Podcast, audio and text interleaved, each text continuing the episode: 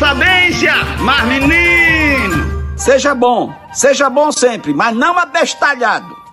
Seja bom sempre, mas não demente, demente, porque tem gente que é demente.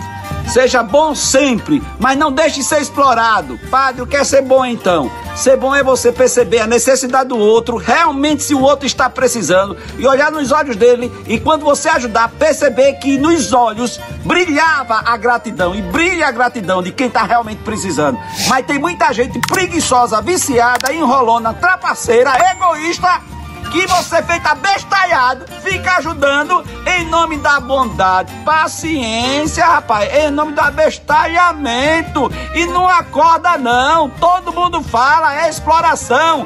Tá errado, não é desse jeito. E você é sugado o tempo todo, a pessoa fica sugando você, sugando. Isso não é bondade, não. Seja bom sempre, mas não demente e abestalhado. Bom dia, boa tarde, boa noite. Mas, menino, pelo amor de Deus, olhe, tem um ditado que se bondade tem limite. Não, bondade não tem limite, não. Seja bom sempre, mas abestalhado nunca. Paciência, todo mundo já falou e continua ainda refém do abestalhamento, da demência e não percebeu que ainda não ajudou em nada e ainda continua sendo enrolado.